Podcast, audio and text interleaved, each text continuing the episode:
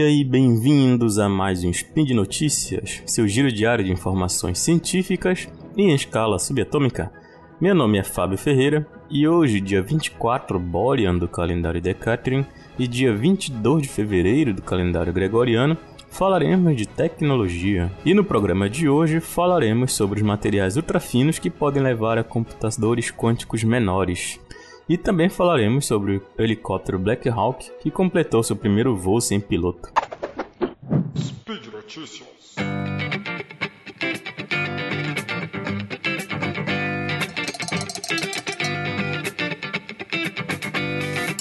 Então vamos à nossa primeira notícia.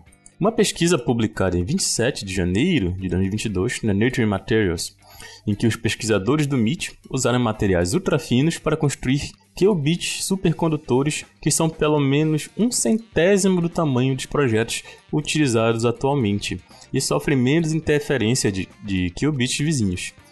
E esse avanço pode melhorar o desempenho dos computadores quânticos e possibilitar o desenvolvimento de dispositivos quânticos ainda menores.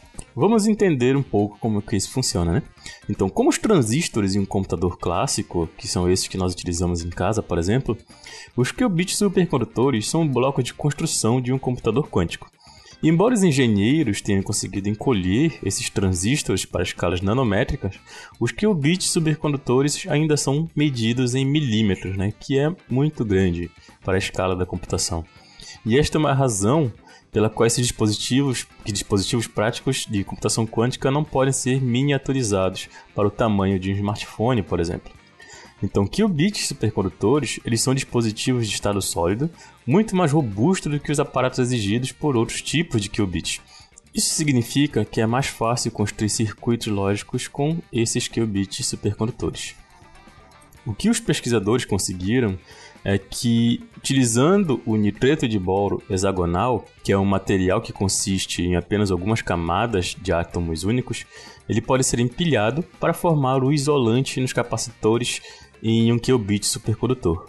E esse material livre de defeitos permite capacitores muito menores do que os normalmente utilizados em um qubit clássico sem sacrificar significativamente o desempenho. Além disso, os pesquisadores mostraram que a estrutura desses capacitores menores deve reduzir bastante a diafonia, que ocorre quando um qubit afeta involuntariamente os outros qubits próximos devido ao seu campo elétrico.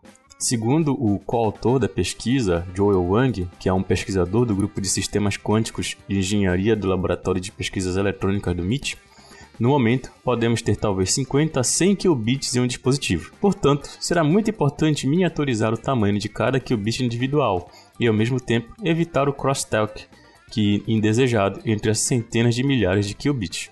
Este é um dos poucos materiais que encontramos que podem ser utilizados nesse tipo de construção. Os qubits supercondutores são um tipo particular de plataforma de computação quântica que utiliza circuitos supercondutores. Ele contém indutores e capacitores. Assim como em um rádio ou outro dispositivo eletrônico, esses capacitores armazenam a energia do campo elétrico. Um capacitor geralmente é construído como um sanduíche, com placas de metal em ambos os lados, de material isolante ou dielétrico. Né? Você relembrar a imagem do capacitor, né, que ele contém duas placas próximas, então eles estão utilizando a mesma ideia aqui. Mas ao contrário de um rádio, os computadores quânticos supercondutores operam em temperaturas superfrias, que são menos de 0,02 graus acima do zero absoluto, que é menos 273,15 graus Celsius. E além disso, eles possuem campos elétricos de alta frequência, que são semelhantes aos telefones celulares de hoje. A maioria dos materiais isolantes que funcionam nessa temperatura e com essa é, frequência do campo elétrico apresentam algum tipo de defeito. Então, como eu falei anteriormente, capacitores convencionais eles possuem duas placas, né, uma superior e uma inferior, parecendo um sanduíche. Mas os qubits convencionais eles não possuem essa camada superior, então eles ficam como um sanduíche com a parte de cima aberta.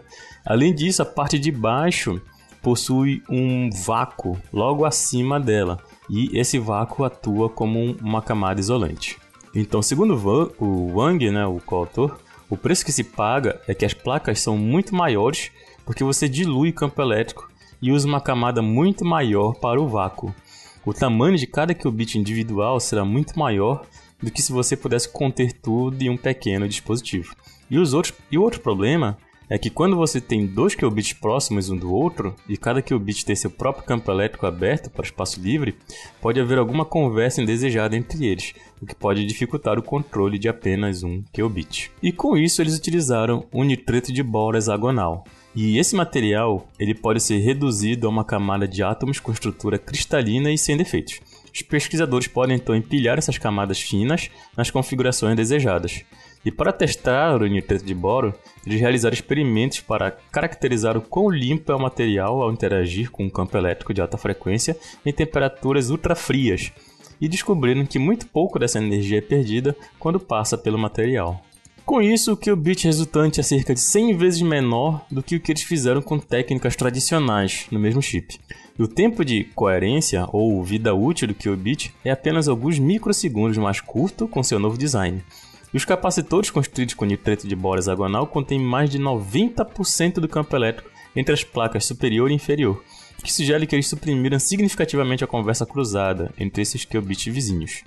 No futuro, os pesquisadores querem usar esse método para construir muitos qubits em um chip para verificar se sua técnica reduz esse crosstalk. Eles também querem melhorar o desempenho do qubit ajustando o processo de fabricação ou até mesmo construindo o qubit inteiro com esses materiais. E segundo Wang, abrimos agora um caminho para mostrar que você pode usar com segurança a quantidade de nitreto de boro hexagonal que desejar sem se preocupar com muitos defeitos. Com muitos defeitos.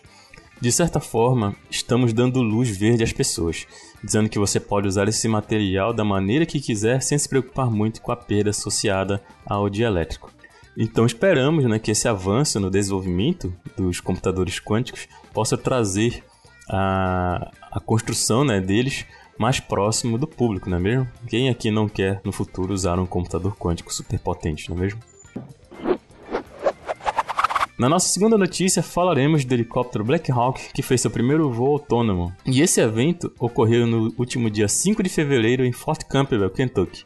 E o anúncio foi feito pela DARPA, a Agência de Projetos de Pesquisa Avançadas de Defesa. Essa mesma, a criadora da nossa primeira rede de computadores. Então o helicóptero voou por 30 minutos sem passageiros e novamente realizou um voo no dia 7 de fevereiro, de acordo com a DARPA, né? Que é um braço de pesquisa do Departamento de Defesa. O voo de teste fez parte do programa ALIAS, que é Aircrew Labor in Cockpit Automation System, que visa colocar kits removíveis em aeronaves militares já existentes para promover a adição de automação de alto nível. A Ilias é uma arquitetura de automação flexível e extensível para aeronaves tripuladas existentes que permite operações com tripulação reduzida e facilita a adição de altos níveis de automação em aeronaves existentes. Ele também fornece uma plataforma para integrar recursos adicionais de automação ou autonomia sob medida para missões específicas. O Elias ele visa apoiar a execução de missões inteiras, desde a decolagem até o pouso, incluindo o tratamento autônomo de eventos de contingência, como falhas no sistema da aeronave. O Black Hawk foi adaptado com a tecnologia autônoma Sikorsky Matrix, que forma o núcleo do Elias, que fornece assistência aos pilotos ao voar, por exemplo, com visibilidade limitada ou sem comunicação ainda. E esse kit foi instalado para fazer o helicóptero voar sem a necessidade de um piloto, como eu já falei anteriormente. E segundo o comunicado, o programa Elias alavancou os avanços consideráveis em sistema de automação de aeronaves nos últimos 50 anos, bem como avanços semelhantes em aeronaves pilotadas remotamente.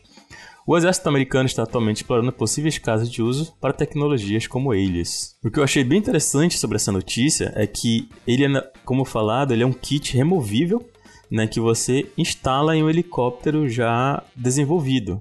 Então o helicóptero não foi desenvolvido do zero para ele ser pilotado, para ele funcionar sem piloto, na verdade. Mas sim, esse sistema foi instalado depois. Né? Então essa é uma notícia bem interessante e quem sabe que tipo de avanços isso vai nos trazer. Bom, e por hoje é só, pessoal. Lembrando que todos os links comentados estão no post. E deixe lá também seu comentário, elogio, crítica, declaração de amor ou seu meme predileto. Lembra ainda que esse programa só é possível acontecer por conta do seu apoio no patronato do SciCast, tanto no Patreon quanto no Padrim. Um grande abraço e até amanhã.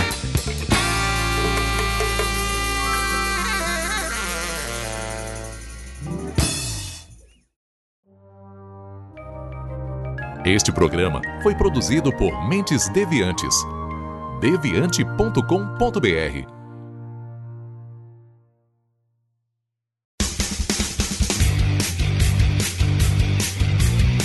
Cortes, edição de podcast.